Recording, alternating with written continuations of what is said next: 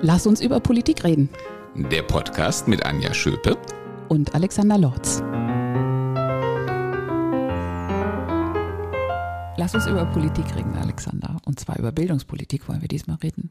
Ja, was wir ja sonst manchmal ausklammern. Ja, ich sage bewusst, ich will ja nicht immer nur mit Bildungspolitik äh, in Verbindung gebracht werden, aber es gibt eben so Momente, wo ich sagen muss, da gewinnt dieser Kern äh, meines äh, täglichen Geschäfts dann doch die Oberhand. Das ist ja auch nachvollziehbar. Und wenn es besondere Ereignisse gibt, wie, wie das jetzt der Fall ist, dann nehmen wir das ja gerne auch in den Podcast auf.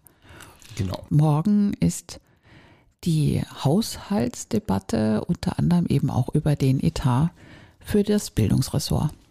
Ja, es läuft ja bei der Haushaltsdebatte immer so, also das ist jedenfalls der Brauch im Hessischen Landtag, aber eigentlich ist es im äh, Bundestag auch nicht anders, äh, wer das sich das auf Phoenix oder so mal anschaut. Ähm, es gibt immer die sogenannte Generaldebatte. Äh, das ist äh, formal betrachtet die Debatte über den Einzelplan des Regierungschefs, also bei uns des Ministerpräsidenten, im Bund äh, des Bundeskanzlers. Und das ist sozusagen der Schlagabtausch über alle politischen Felder, einmal kreuz und querbeet, muss auch gar nicht mal unbedingt was mit Haushalt zu tun haben. Das hat man auch heute erlebt, weil wir hatten heute ähm, Generaldebatte. Ähm, muss vielleicht auch dazu sagen, wir äh, nehmen diesen Podcast auf, jetzt sozusagen genau mitten in der Debatte. Also heute war Generaldebatte, morgen ist in die Einzelplandebatten. Und so ist die Haushaltsdebatte eben strukturiert. Ähm, also man nimmt sich sozusagen einen ganzen Tag für den großen Schlagabtausch zwischen Regierungschef und Oppositionsführer und äh, von allen Fraktionen gehen die Fraktionsvorsitzenden rein. Und ähm, so ging es auch heute von der großen Weltpolitik äh, bis ins Klein-Klein der hessischen Landespolitik, also einmal quer durch den Gemüsegarten. Und dann ähm, kommen aber die Debatten über die Einzelpläne, deswegen dauern diese Haushaltsdebatten ja auch mehrere Tage, also im Bundestag wirklich mehrere Tage, im Hessischen Landtag zwei Tage. Ähm, der Dienstagnachmittag gehört eben der Generaldebatte und der Mittwoch gehört komplett der Debatte über die Einzelpläne, also über die einzelnen Ministerien. Und dann wird ähm, weniger weltpolitisch, sondern wirklich mehr fachpolitisch über die einzelnen Bereiche diskutiert. Und für uns ist das morgen schon etwas Besonderes, weil es ist der letzte Haushalt dieser Legislaturperiode und es ist ein Doppelhaushalt, also der ist für 2023 und 2024, äh, damit man nach der Landtagswahl auch noch einen Haushalt hat, ähm, auf dessen Basis man Geld ausgeben kann. Und ja, ähm, insofern ist das jetzt schon ein bisschen Bilanz ziehen, ein bisschen schon einen Blick äh, in die Zukunft jenseits der Wahl werfen. Also deswegen ist diese Haushaltsdebatte etwas Besonderes. Und was sind die Schwerpunkte jetzt für den Doppelhaushalt und das äh, und, und auch deiner Rede morgen? Also in der Bildungspolitik ähm, ist das natürlich zunächst mal ein wahnsinniges Investitionsvolumen. Ähm, wir werden ähm, in den nächsten beiden Jahren 4000 neue Lehrerstellen hinzufügen. Ich glaube, es hat noch niemals ein Jahr oder auch von mir so ein doppeltes Jahr äh, in der Geschichte dieses Landes gegeben, äh, wo ein vergleichbar hoher Zuwachs wirklich an Geld- und Lehrerstellen im Bildungshaushalt vorgenommen worden wäre. Ähm, muss natürlich dazu sagen, das äh, ist zum Teil auch von äußeren Faktoren getrieben, sogar zum größeren Teil, weil wir einfach steigende Schülerzahlen haben. Äh, durch, die, durch die Zuwanderung. Vor allem ja, auch wegen der demografischen Entwicklung, wegen der gestiegenen Geburtenrate. Die Kinder kommen jetzt in den Schulen an. Aber klar, es hat was mit der Zuwanderung zu tun. Ich meine, wir haben jetzt äh, in diesem Jahr, glaube ich, 1,2 Millionen Menschen in Deutschland aufgenommen. Das äh, war mehr als 2015, 16 auf dem Höhepunkt der damaligen Flüchtlingskrise. Natürlich, die Hälfte davon sind, kommen aus der Ukraine, äh, aus naheliegenden Gründen. Ähm, aber äh, die bringen eben auch viele, viele äh, junge Menschen mit, also Kinder und Jugendliche. Und äh, die müssen ja alle auch irgendwie in das Schulsystem integriert werden. Das ist schon keine leichte Aufgabe. Also die, der Zuwachs der Lehrerstellen wird ähm, ein Knackpunkt, ein Thema, ein Schwerpunkt sein? Ja, man fängt ja immer mit den Zahlen an äh, in so einer Bildungsdebatte. Das ist ja auch etwas, was die Opposition dir immer entgegenhält. Nun hört doch mal auf, immer euch nur mit den Zahlen zu, selbst zu loben, oder? Ja klar, wenn die Zahlen für die Regierung gut sind, dann will sie die Opposition nicht hören. Aber klar, wenn man den Bildungsetat, ich glaube jetzt im nächsten Jahr um über 100 Millionen und dann 2024 um über 300 Millionen Euro steigert, ich meine, das sind einfach gewaltige Zuwächse. Da wäre man früher dafür ohne Ende gefeiert worden. Heute ist das fast schon selbstverständlich, beziehungsweise eben zum Teil durch äußere Notwendigkeiten bedingt, aber es bleibt trotzdem eine Kraftanstrengung. Und wo, in welche Schwerpunkte genau gebt ihr das Geld? Also wenn wir jetzt mal von äh, den unmittelbaren äh, Bedürfnissen eben durch die steigenden Schülerzahlen absehen, Dann werden wir natürlich ganz viel in Sprachförderung investieren. Ja, das ist gerade mit Blick ähm, auf die zugewanderten Kinder und Jugendlichen, auch aus, äh, nicht nur, aber gerade auch auf die aus der Ukraine sehr, sehr wichtig. Also ähm, Förderung der Sprache, Förderung ähm, äh, auch der Bildungssprache Deutsch. Ähm, das war sowieso immer einer meiner Schwerpunkte, aber äh, da gehen wir jetzt natürlich nochmal richtig rein von den Investitionen her. Das ist quasi einer der großen inhaltlichen Schwerpunkte. Ansonsten haben wir noch immer mit den Nachwehen von Corona zu tun. Wir arbeiten am Ausbau des Ganztags, wir arbeiten am Ausbau dessen, was man im Fachjargon multiprofessionelle Teams nennt. Äh, und wir wollen aber auch noch ein paar andere, ein paar inhaltliche Akzente setzen, beispielsweise eben auch im Bereich äh, Mathematik und äh, Digitalisierung. Also äh, die, die Entwicklung ähm, oder die, die äh, steigenden Investitionen in den Ganztagsausbau, das ist ja auch etwas, was seit Jahren dann schon passiert, wo die Opposition immer sagt, ja, ist ja immer viel zu wenig und ähm, auch in der Qualität nicht richtig. Und was neu ist, ähm, neu irgendwie, ich denke mal so seit ja, rund einem Jahr, was die Opposition immer sagt, also der, der Rechtsanspruch auf Ganztagsbetreuung ähm, würde in dem Ganzen sich gar nicht spiegeln. Was sagst du dazu? naja, das äh, sind so die typischen Diskussionen auf dem Weg äh, zu diesem Ganztagsausbau, äh, über die man wahrscheinlich im Rückblick schmunzeln wird. Also ich denke einfach mal zurück. Wir haben ja angefangen eigentlich mit der ganzen Debatte, da ging es um die drei- bis sechsjährigen. Da ging es um die Frage des Rechtsanspruchs auf einen Kindergartenplatz. Das ist jetzt mittlerweile 20 oder 25 Jahre her. Und ähm, das waren exakt die gleichen Debatten ähm, nach dem Motto, das ist doch unmöglich, das schaffen wir nie, ähm, wie soll das gehen, wo kriegen wir das Personal her? Und vor allen Dingen, wie können wir da irgendwelche Qualitätsstandards aufbauen. Dann wurde der Rechtsanspruch eingeführt, dann gab es natürlich noch ein paar Jahre Verwerfungen. Und irgendwann war er plötzlich erfüllt. Und seitdem ist das für uns völlig normal jetzt unabhängig von der äh, Tatsache, dass natürlich wir im Moment auch neue Kindergärten brauchen, dass wir nicht genug Erzieherinnen und Erzieher haben, weil eben auch dort die Zahlen der Kinder steigen. Aber äh, der Rechtsanspruch als solcher, die Infrastruktur, die wir brauchen, um ihn zu erfüllen, wird ja eigentlich nicht mehr in Frage gestellt. Und die gleiche Situation hat man ein paar Jahre später, als es um den U3 ging, also um die, äh, im Prinzip um die Krippenkinder. Ähm, genau die gleiche Debatte, äh, genau die gleichen Bedenken, ähm, auch wieder ein paar Jahre Verwerfungen und dann war das auch irgendwie durch.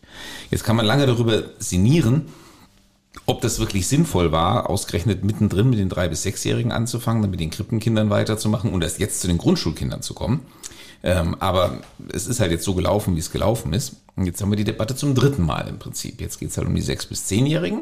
Und es ist wieder, sind wieder exakt die gleichen Argumentationsmuster. Und ich sage auch voraus, in fünf Jahren, fünf bis zehn Jahren, dauert ja bis 2030, bis er durch alle Jahrgänge durchgewachsen ist, ähm, wird das völlig selbstverständlich sein. Da wird das niemand mehr hinterfragen. Über Qualität werden wir natürlich dann auch weiter diskutieren. Das tun wir ja immer. Welchen Weg habt ihr denn eingeschlagen, um die Qualität im Ganztagsausbau dann auch zu sichern? Also auch dem Vorwurf zu begegnen, das ist irgendwie nur eine Betreuung und nicht wirklich nicht wirklich äh, Ganztagsunterricht beziehungsweise äh, nicht qualitativ hochwertig.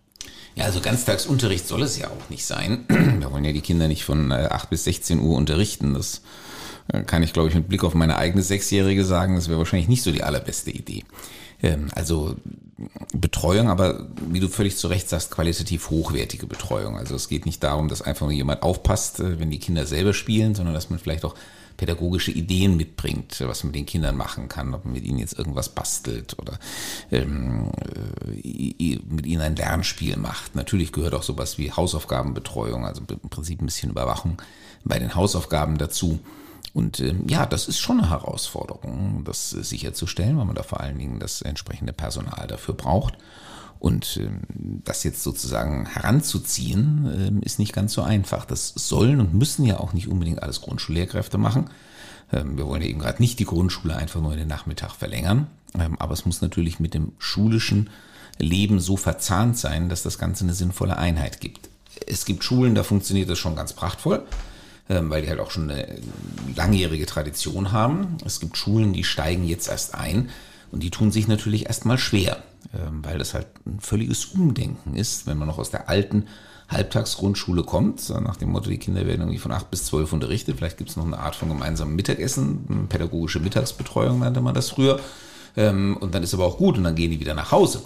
Ähm, und da umzuschalten in die Gestaltung eines ganzen Tages, was ja auch voraussetzt, dass man das für die Kinder in entsprechenden Rhythmen äh, gestaltet. Die brauchen auch ihre Pausen, die brauchen ihre Bewegungszeiten, ja, aber dann eben auch wieder eine Konzentrationszeit. Das ist eine völlig andere Denk- und Herangehensweise. Da haben wir natürlich x Beratungsangebote, ähm, äh, auch Agenturen, mit denen wir da zusammenarbeiten, um wirklich auch ähm, unsere Leute und auch die Nicht-Lehrkräfte, die im Ganztag tätig sind, entsprechend zu schulen. Aber das ist halt einfach von der Zahl der Köpfe, um die es geht, ähm, ist das schon eine Herkulesaufgabe. Woran, woran liegt das denn? Das, ähm, ist das jetzt dann der äh, bevorstehende Rechtsanspruch, dass die Schulen, die bis bisher noch nicht hatten, sich jetzt auf den Weg machen? Eigentlich bin ich gerade ein bisschen überrascht, dass es Schulen gibt, die noch so gar nicht sich diesem Thema gewidmet haben, weil der gesellschaftliche Bedarf ist doch äh, flächendeckend da, oder nicht? Naja gut, wir reden jetzt von Grundschulen. Also wir haben ja interessanterweise die Entwicklung gesehen, dass eigentlich unsere weiterführenden Schulen mehr oder weniger alle schon über ein Ganztagsangebot verfügen. Das muss jetzt nicht unbedingt fünf Tage die Woche bis 17 Uhr sein, aber irgendeine Form äh, von Ganztagsangebot bietet ähm, eigentlich praktisch jede weiterführende Schule in Hessen an. Und das Verrückte ist, dass ausgerechnet im Grundschulbereich, das ist wirklich die große Lücke äh, bei den sechs bis zehnjährigen, wo es die Strukturen einfach noch nicht flächendeckend gibt, äh, weil die als letzte aufgebaut worden sind. Es lässt sich aber bis zum gewissen Grade erklären, weil wir natürlich auch wahnsinnig viele kleine Grundschulen im ländlichen Raum haben. Und äh, dort, wo noch so eine Dorfgemeinschaft existiert, ähm, wo ich sag mal Vereinsstrukturen existieren, wo es auch noch alte Familienstrukturen gibt, wo einfach die Kinder nach der Schule wie selbstverständlich aufgefangen werden in existierenden Strukturen. Da war und ist natürlich auch einfach der Bedarf für ein schulisches Ganztagsangebot nur begrenzt gegeben. Äh, in den Ballungsräumen, in den Großstädten, ja, Frankfurt, Offenbach, äh, Wiesbaden, da ähm, arbeiten auch heute schon die allermeisten Grundschulen in irgendeiner Form von Ganztagsangebot, weil es in der Tat da gar nicht anders geht. Und sind das jetzt die, die äh, Vorzeichen, dass der Rechtsanspruch kommt, dass dann trotzdem sich eben diese Schulen, von denen du sprichst, auf den Weg machen? Ja, das kann man schon so sagen, weil ich sag mal, diejenigen, die sich von vornherein auf den Weg machen wollten, die sind mehr oder weniger alle auf dem Weg. Die sind vielleicht noch nicht alle in so einem richtigen Ganztagsprofil angekommen. da gibt es noch welche, die fahren noch äh, so ein teilweises, äh, also ein partielles Modell. Aber ähm, diejenigen, die bisher aus welchen Gründen noch immer da überhaupt nicht eingestiegen sind, die machen sich jetzt natürlich unter dem Druck des Rechtsanspruchs auf den Weg. Und ähm, mit welcher Geschwindigkeit seid ihr denn unterwegs? Wird es denn erreicht mit dem Rechtsanspruch? Also ich mache immer mal eine rein rechnerische Kalkulation, damit man sieht, in welchen Größenordnungen wir uns bewegen. Ähm, wenn wir von normalen schulischen Gruppengrößen ausgehen, das sagen die Berechnungen etwa ähm, des Deutschen Kinder- und Jugendinstituts, ähm, dann ähm, also der Deutschen Kinder- und Jugendstiftung, äh, dann bräuchten wir etwas über 2000 ähm, Vollzeitäquivalente, wie das im Fachjargon heißt, also im Prinzip Vollzeitbeschäftigte Personen oder Vollzeitstellen, um von der von der Betreuung her, also von der, ähm, von, vom Zeitaufwand her, äh, das Ganze abzudecken. Und wir fügen im Moment 350 Stellen pro Jahr hinzu. Das ist jetzt eine einfache Divisionsaufgabe. Ähm, der Rechtsanspruch ist 2029, 30 durch. Dann muss man in allen vier Jahrgängen verwirklicht haben. Äh, wenn man diese Jahre nimmt und mit 350 multipliziert, äh, dann kommen wir bei dieser Zahl locker an. Aber das ist natürlich die Globalrechnung. Das sagt nichts darüber aus, äh, wie möglicherweise Zusatzbedarfe an einzelnen Standorten sind, äh, wie sich die Personen, die wir da akquirieren müssen, auf die einzelnen Standorte verteilen. Also rechnerisch geht's auf, ähm, aber äh, damit das auch wirklich dann in jedem Einzelfall, an jedem einzelnen Standort passt und für die Zahl der Kinder, die dann dort ähm, in den Ganztag gehen, da werden wir noch ähm, einiges an Feinarbeit zu leisten haben. Aber das ist ja auch etwas, was man nicht vorhersehen kann. Ist jedenfalls schwierig, ändert sich ja auch von Jahr zu Jahr. Und könnten wir auch ähm, natürlich nicht ohne das Zusammenwirken mit den sogenannten Schulträgern, äh, also eigentlich adressiert äh, das ähm, Bundesgesetz äh, sogar ähm, die Kinder- und Jugendhilfeträger, also überhaupt nicht die Schulen. Ähm, aber das macht natürlich keinen Sinn, ähm, dass äh, wir das als von der Schule losgelöste Veranstaltung betrachten. Und insofern lässt sich das auch nur im Zusammenwirken äh, der Kommunen und des Landes verwirklichen. Das ist ja mal so ein Punkt, den Opposition jetzt dir auch immer vorwirft. Du würdest das abwälzen auf die Schulträger. Ja, ich sag mal, wenn jemand hier was abgewälzt hat, dann war es der Bundesgesetzgeber. Äh, Klammer auf, äh, die Oppositionsparteien sind im Moment praktisch alle äh, an der Bundesregierung beteiligt, Klammer zu. Ähm, denn der Bundesgesetzgeber hat nochmal gesagt, äh, das ähm, ist eine Aufgabe für die Kinder- und Jugendhilfeträger und eigentlich könnten wir uns als Land an der Stelle zurücklehnen und sagen, es geht uns gar nichts an. Das machen wir natürlich nicht, weil wir ja sehen, dass das Ganze nur Sinn ergibt, wenn man das auch mit den Schulen entsprechend verzahnt. Aber trotzdem darf man ja darauf hinweisen, wo der Bundesgesetzgeber die Verantwortung angesiedelt hat. Aber das ist natürlich ein, äh, ein Lieblingsspiel in der Politik und jetzt kurz vor der Landtagswahl sowieso. Ähm, da gibt's die Kommunen in der Debatte gar nicht mehr, die werden dann komplett ausgeblendet von der Opposition und eigentlich äh, ist alles Verantwortung des Landes. Und alles, was irgendwie nicht läuft, ähm, ist das Land dafür verantwortlich. Da interessieren Zuständigkeiten und ähnlicher Kleinkram, interessiert da niemanden mehr. Dann hast du von äh, vom Mathematikunterricht gesprochen und ähm, dann endlich mal etwas bei allen anderen Dingen, die wieder was mit Qualitätsverbesserung zu tun haben, also wirklich entscheidend mit Qualitätsverbesserung zu tun haben. Was habt ihr vor? Ja, ich bin total happy, dass wir endlich mal wieder über solche Dinge miteinander diskutieren. Nach den ganzen Pandemie- und sonstigen Krisengeschichten. Genau, nachdem wir uns ja auch hier im Podcast ewig über Luftfilter und ähm, Impfstrategien, Teststrategien, äh, Hygienevorschriften und sonstiges unterhalten haben. Ähm, ich meine, alles auch wichtig und das ist ja ein allgemeinpolitischer Podcast, den wir hier machen. Aber trotzdem als Bildungspolitiker willst du dich mit anderen Dingen beschäftigen. Und die Ständige Wissenschaftliche Kommission, die wir ja bei der Kultusministerkonferenz unterhalten, ähm, die hat uns oder die wird ähm, äh, jetzt am Freitag am Rande der Kultusministerkonferenz äh, ihr Gutachten zum Thema Grundschule vorstellen. Und da wird im Prinzip eine zentrale These äh, alles beherrschen, nämlich ähm, es kommt auf die sogenannten basalen Kompetenzen an. Also auf gut Deutsch, die Kinder müssen lesen, schreiben und rechnen lernen in der Grundschule. Alles andere ist sekundär. Ähm, und ähm, darum wollen wir uns kümmern. Deswegen Bildungssprache Deutsch, das betrifft Lesen und Schreiben. Äh, gerade die Leseförderung versuchen wir voranzutreiben. Aber Rechnen soll man halt auch nicht vergessen. Und deswegen haben wir jetzt eine qualitätsoffensive Mathematik gestartet, beziehungsweise werden sie mit diesem Haushalt starten. Und ähm, da geht's ähm, im Wesentlichen darum, äh, wir haben da auch eine Expertenkommission beschäftigt, die wurde von dem Professor Köller äh, geleitet. Das ist der Chef des Leibniz-Instituts für die Pädagogik der Mathematik und der Naturwissenschaften. Sowas gibt es tatsächlich. Also ähm, wir haben in Deutschland für die spannendsten Dinge Forschungsinstitute, aber das ist auch ein wirklich ähm, ein echt kundiger Mann. Wir sind sehr froh, dass er uns diese Expertenkommission geleitet hat und die haben uns Empfehlungen gegeben, wie man die Didaktik äh, auch der Mathematik verändern kann. Und das müssen wir jetzt umsetzen in die äh, Schaffung entsprechender Lehr- und Lernmaterialien einerseits und Fortbildungsveranstaltungen äh, für die Lehrkräfte andererseits. Und ähm, die Hoffnung ist, dass wir dann ähm, die Rechenkompetenzen unserer ganz Jungen ähm, besser voranbringen können, als uns das vielleicht in den letzten Jahren gelungen ist. Okay, ähm, äh, Lernmaterialien, Lehrmaterialien und Fortbildung. Mhm. Wie viel, war ganz ehrlich, wie viel Hoffnung setzt du darin, dass äh, wenn dann quasi so von oben solche Offensiven gestartet wird, äh, wie viel sich dann wirklich im Unterricht verändert? Ha, du bist die Lehrerin. Ja, Sag mir, wie sowas funktioniert. Deswegen, de, äh, genau deswegen frage ich, Veränderung findet nur statt, wenn man selber Veränderung möchte. Und wenn dann Veränderungsbedarf quasi von oben diagnostiziert wird, äh, und dann wieder im System alles da äh, aufgeboten wird, damit man sich verändert. Und dann ist es nachher der, der Lehrer, der sagt, also nur weil du es irgendwie nicht richtig machst, funktioniert es dann auch nicht richtig. Also das, ähm, glaube ich, ist jetzt nicht nur im, im Lehrerbereich, sondern generell in Systemen eine doch ein, eine Knackfrage. Absolut. Und je größer die Systeme sind, desto veränderungsresistenter sind sie.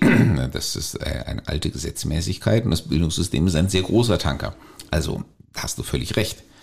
Ähm, nur der Punkt ist ja, wir können mit den Ergebnissen nicht zufrieden sein. Also hm, ist nichts zu tun, auch keine Alternative. Und äh, ich glaube, dann ist das, was wir jetzt anfangen, dafür haben uns ja auch die Wissenschaftler äh, engagiert, ähm, ist immer noch der vielversprechendste Weg. Ich hm, bilde mir aber auch nicht ein, dass wir da jetzt irgendeinen Zauberschalter gefunden hätten, wo wir nur draufdrücken müssen und dann läuft die Sache. Äh, trotzdem glaube ich, es gibt zwei wesentliche Anreizmechanismen ähm, für äh, Lehrkräfte, aber korrigiere mich bitte, wenn ich mich täusche nach deiner Ansicht. Ähm, das eine ist ähm, der Vorbildcharakter des äh, sogenannten Peer-to-Peer. -Peer. Also wenn ich einfach schaue, da gibt es Kolleginnen und Kollegen, die machen dies oder jenes, setzen dies oder jenes ein und haben damit offensichtlich Erfolg und fühlen sich wohl und die Kinder fühlen sich auch wohl, dann lasse ich mir vielleicht schon sagen, hm, probiere ich vielleicht auch mal aus. Könnte vielleicht keine doofe Idee sein. Also es ist völlig richtig, von oben äh, als Minister sowas anzuweisen, nach dem Motto, ihr habt jetzt. Ähm, das, davon verspreche ich mir auch nicht so viel. Aber äh, die Angebote zu machen und sagen, wir haben etwas, was euch das Leben erleichtert, was euch den, den Job erleichtert, ähm, was euch das Erfolgserlebnis ähm, gibt, äh, den Kindern was vermittelt zu haben, ähm, hört es euch doch mal an von Kolleginnen und Kollegen, die damit Erfahrung haben. Das, glaube ich, ähm, ist schon etwas, ähm, womit man durchdringt. Und dann haben wir natürlich auch ähm, ein paar objektive Messgrößen und die müssen wir wahrscheinlich auch noch besser zum Einsatz bringen als bisher. Wir haben ja diese ganzen Tests, die uns ja auch immer wieder schonungslos aufdecken, wo es überall noch fehlt. Wir haben jetzt gerade den IQB-Bildungstrend gehabt äh, im letzten Jahr und die Ergebnisse waren alles andere als berauschend. Das haben uns die Wissenschaftler auch vorhergesagt. Ich meine, der Test wurde gemacht ähm, gerade am Ende der Schulschließung und bevor die ganzen Aufholprogramme einsetzten. Also es war sozusagen am Tiefpunkt, am absoluten Tiefpunkt der Corona-Pandemie. Und die Ergebnisse waren genauso erschreckend, wie wir sie im Prinzip erwarten mussten. Ähm, und ähm, ich glaube aber auch das kann man in positive Energie umsetzen, ähm, wenn man durch entsprechende, ja, ich will jetzt nicht sagen Tests, aber Lernstandserhebungen ähm, nachweisen kann, wie sich die Kinder an der Stelle auch verbessern. Ähm, das, glaube ich, ist auch einfach ein Anreizsystem für Lehrerinnen und Lehrer, denn ich möchte doch als ähm, Lehrkraft, äh, dass meine Kinder in solchen Erhebungen auch möglichst gut abschneiden. Und wenn man das transparent kommuniziert und systematisch zum Einsatz bringt, äh, dann glaube ich, entsteht daraus schon auch ein Anreiz, da entsprechend Arbeit und Energie zu investieren. Und diese Qualitätsoffensive im Mathematikunterricht, wann startet ihr die? Im Prinzip äh, läuft die jetzt gerade an. Also wie gesagt, wir müssen halt natürlich die Fortbildungsmodule äh, teilweise noch entwickeln, die Lehr- und Lernmaterialien noch entwickeln, aber eigentlich ähm, haben wir äh, sozusagen ähm, vor äh, im Herbst den Startschuss gegeben. Und dann steht ja noch äh, ein anderer großer Schritt an, nämlich das ähm, neue Fach digitale Welt auszurollen. Wie ist da der Plan? Also wir haben im Moment zwölf Pilotschulen, äh, die das betreiben, äh, mit insgesamt 69 äh, Klassen. Ähm, und da war ja schon die faszinierende Wahrnehmung, also es gab zwei faszinierende Wahrnehmungen. Die eine war, wir haben in den fünften Klassen angefangen und sind zunächst mal an die Schulen herangetreten und haben gesagt, naja, also wenn ihr so eine, vielleicht zwei Probeklassen machen könntet, das wäre super. Und die Rückmeldungen von fast allen Schulen mit einer einzigen Ausnahme ähm, war, das können wir nicht machen das ist so attraktiv, ähm, da wollen alle rein. Ähm, und deswegen, wenn wir damit starten, müssen wir das in allen fünften Klassen anbieten, sonst ähm, bekommen wir einen wahnsinnigen Ärger intern, ähm, weil jeder in diese Klasse will. Ähm, dann haben wir die entsprechend die Klassenzahl erhöht und das läuft jetzt auch ähm, sehr gut an. die zweite faszinierende Wahrnehmung war, dass sich jede Menge Schulen bei uns gemeldet haben und sich mehr oder weniger lautstark beschwert haben, warum sie nicht berücksichtigt worden sind. Ähm, dazu muss man sagen, wir haben, weil es auch schnell gehen musste und weil wir irgendwie einfach mal einen Anfang finden mussten, wir haben kein formelles Ausschreibungs- oder Bewerbungsverfahren gemacht, sondern wir haben uns einfach zwölf Schulen rausgenommen, so ein bisschen über das Land verteilt, über die Schulformen verteilt, damit es repräsentativ wird, von denen wir wussten, dass sie digital sehr gut unterwegs sind, äh, dass sie über die Infrastruktur verfügen, dass sie Lehrkräfte haben, äh, die auch ähm, die, die Kompetenzen und die Möglichkeiten mitbringen, um mit ein paar Schulungen dieses Fach auch ähm, erstens unterrichten und zweitens weiterentwickeln zu können. Ähm, und ich glaube, wir haben die auch gut ausgesucht, aber wie gesagt, es kamen jede Menge andere Schulen, die gesagt haben, wir sind auch digitale Vorreiter und wir haben auch die Lehrkräfte und wir wollen auch dieses Ding machen. Und wieso habt ihr eigentlich uns nicht gefragt? Und wir mussten auch in den meisten Fällen sagen, ja klar, euch hätten wir genauso gut fragen können. Sorry, wir haben jetzt halt einfach erstmal versucht, irgendwie so ein, so ein Grundsample zu kriegen. Ähm, aber genau mit Blick darauf wollen wir jetzt für alle diese Schulen eben ein formelles Ausschreibungsverfahren zum nächsten Schuljahr starten. Äh, wir wollen auch deutlich mehr als zwölf ähm, zusätzliche Schulen dazu nehmen. Also ich denke mal im Moment so in Richtung 50 wäre schön. Ähm, und ich glaube, die kriegen wir auch zusammen, weil, wie gesagt, ich kenne ganz viele Schulen, die stehen in den Startlöchern und ähm, sind eigentlich eher angefressen, dass sie nicht direkt in der ersten Welle dabei waren und die sind jetzt natürlich prädestiniert, um in der zweiten Welle aufzuspringen. Und das ist ja etwas, was man bei Veränderungen selten hat. Das stimmt. Also, dass dann nicht nur Schulen sagen, naja, okay, in Gottes Namen, wenn es nur sein muss, sondern sagen, ey, Moment mal, ich möchte auch gern dabei sein. Ja. Ich meine, ich gebe mir da auch keine Illusionen hin, wenn wir es wirklich flächendeckend machen irgendwann, dann werden wir auch wieder auf entsprechend Widerstände stoßen. Aber jetzt geht es ja erstmal darum, eben mit den Pionieren äh, die Sache zu entwickeln. Und ich stelle auch mit großer Freude fest, Pioniere haben wir genug. Ähm, das Fach digitale Welt und die Forderung vor allen Dingen der FDP, das Fach Informatik doch bitte durchgängig und flächendeckend als Pflichtfach einzuführen. Wie hängt das beides zusammen oder hängt es gar nicht zusammen? Naja, da wird jetzt im Moment ein künstlicher Gegensatz aufgebaut. Wir haben auch schließlich in zehn Monaten Landtagswahl. Und äh, die FDP möchte sich natürlich als Digitalisierungspartei präsentieren. Und äh, deswegen sagen die natürlich, ne, wenn wir dran gewesen wären, wir hätten schon längst flächendeckenden Informatikunterricht gehabt. Ähm, gut. Ähm, Aber worauf ich hinaus will, das Fach digitale Welt. Ja ist doch im Prinzip eigentlich sogar weiterentwickelt, das Fach Informatik. Das, das ist als die Idee. Genau, das ist die Idee dahinter. Ähm, ich möchte hier etwas voranbringen und ich glaube, wir sind auf einem guten Weg was deutlich noch über Informatik hinausweist, was aber gerade deswegen besser geeignet ist, äh, um Fünft- und Sechstklässlern die Welt der Digitalisierung nahezubringen, die sollen jetzt nicht alle Programmierer werden. Also die sollen was über Programmieren lernen, aber wie gesagt, wir wollen ja nicht alle auf eine zukünftige IT-Karriere vorbereiten. Wir wollen, dass sie äh, die Mechanismen, die Gesetzmäßigkeiten dieser Welt verstehen und wir wollen auch ähm, für sie einen Anreiz schaffen. Also wir wollen äh, ihnen auch das Interesse wecken, äh, sich damit zu beschäftigen und eben nicht nur mit dem Oberflächlichen, mit dem Gaming oder was immer sie da auf ihren elektronischen Geräten machen, ähm, sondern mit dem, was dahinter liegt. Ähm, und dafür glaube ich, ähm, da können wir die Kinder nicht nur auf der technischen Schiene ansprechen. Da erreichen wir natürlich alle Technikbegeisterten, klar. Ähm, das sind ja wahrscheinlich auch die, die dann später Informatiker werden. Aber ähm, wir wollen ja alle Kinder erreichen. Und dann müssen wir auch die Kinder erreichen, die es eigentlich mit der Technik nicht so am Hut haben.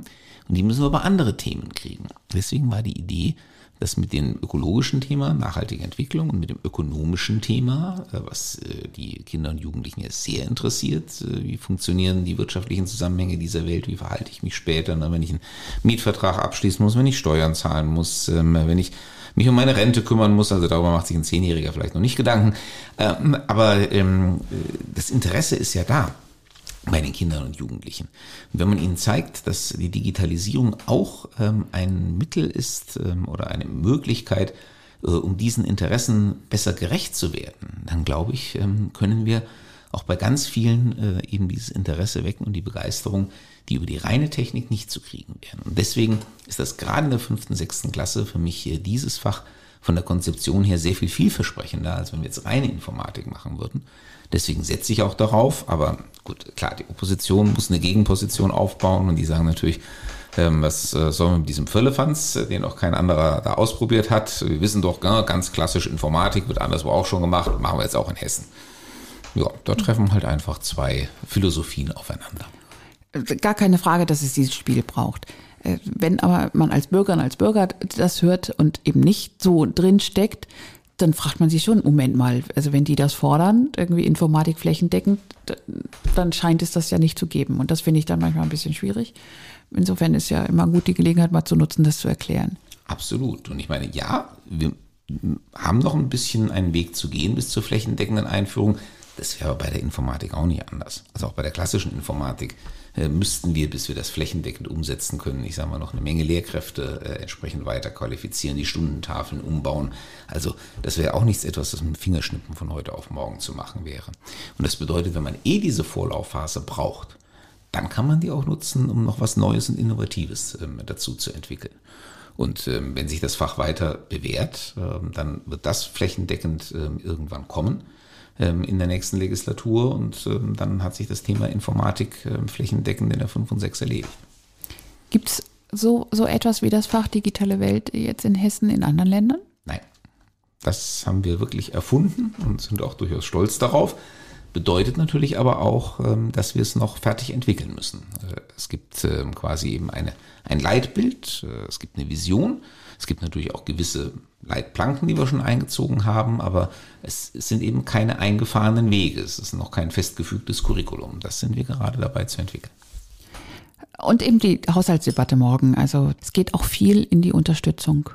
Also Stichwort U-Bus, ähm, Schulsozialarbeit, Schulpsychologie.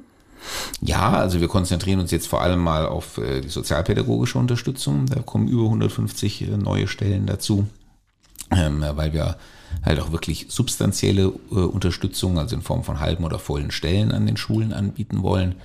Ähm, es kommen 30 Schulgesundheitsfachkräfte dazu. Ähm, das ist etwas, was mich besonders freut, ähm, weil da hatten wir bisher wirklich auch nur so einen Piloten mit erst 10 und dann 20. Das werden jetzt auf einen Schlag 50. Das ist noch immer ähm, eine verhältnismäßig geringe Zahl gemessen an der Zahl äh, unserer Schulen, aber ähm, da sieht man auch, da entwickelt sich auch ein Programm, was das Zeug dazu hat, äh, eben flächendeckend ähm, ein- und umgesetzt zu werden. Und ähm, ja, ähm, so äh, bauen wir sukzessive eben die einzelnen Professionen auf. Für die digitale Welt sind übrigens auch 45 Stellen in den nächsten beiden Jahren dazukommen. Einmal zum Abschluss. Was wird die Opposition morgen dir entgegenhalten? Ach, die Opposition wird, da sie an den Ressourcen wenig wird kritisieren können, ähm, wird sie natürlich sagen, also ähm, äh, die Stellen, das ist alles äh, Fake, ihr findet eh keine Leute dafür. Ähm, wie habe ich mir das heute schon anhören dürfen? Stellen unterrichten keine Kinder, nur Lehrer unterrichten Kinder. Ja, völlig unbestritten. Aber ohne Stellen brauche ich mit der Suche nach Lehrern das gar nicht anzufangen. Also Stellen und Geld zu haben, ist mal die Grundvoraussetzung. Die Menschen, die Köpfe zu kriegen, ist dann noch schwierig genug. Aber ähm, wie gesagt, das ist auch keine Lösung, ähm, zu sagen, dann lassen wir es von vornherein bleiben. Also das gehört so zu den äh, üblichen Schlagabtäuschen. Ähm, umgekehrt ähm, wird äh, die Opposition aber bestimmt sagen, in all den anderen Bereichen, also bei 4000 Lehrerstellen können sie schlecht sagen, das ist zu wenig, aber in all den anderen Bereichen, wenn sie sagen, müsste noch viel mehr sein. Also 150 äh, sozialpädagogische Fachkräfte, come on, ja, bräuchten wir, mach noch null dran. Ähm, bei den Schulgesundheitsfachkräften wahrscheinlich genauso. Also ähm, das äh, ist ja immer die klassischste aller Oppositionskritiken. Wenn etwas gut ist, dann fordert man einfach mehr davon. Ja, aber ist das nicht die, die beste Bestätigung, die man eigentlich bekommen kann? Ich glaube, für den Einsatz multiprofessioneller Teams, ähm, äh, egal jetzt welche Profession das ist, ähm, habe ich auch noch nie irgendwo Kritik bekommen. Das kann man auch nicht kritisieren. Also für alle, die uns jetzt zugehört haben, den Podcast sich dann anhören, sie können dann deine Rede, weil auch der Podcast ja erst danach veröffentlicht wird, äh, auf deinem Facebook-Kanal angucken, aber auch auf dem Landtagskanal YouTube. Und dann mal gucken, ob du richtig gelegen hast, dass die Opposition genau das entgegengehalten hat. Schauen wir mal. Also, toi toi toi für morgen. Und nächstes Mal reden wir auch wieder über was anderes als Bildungspolitik versprochen. Und da freue ich mich drauf. Und ähm, alle, die uns jetzt zugehört haben, geben Sie uns gerne Feedback, Anregungen auch für Themen, Gästewünsche möglicherweise. Lass uns über Politik reden. Das machen wir bald wieder. Herzlichen Dank.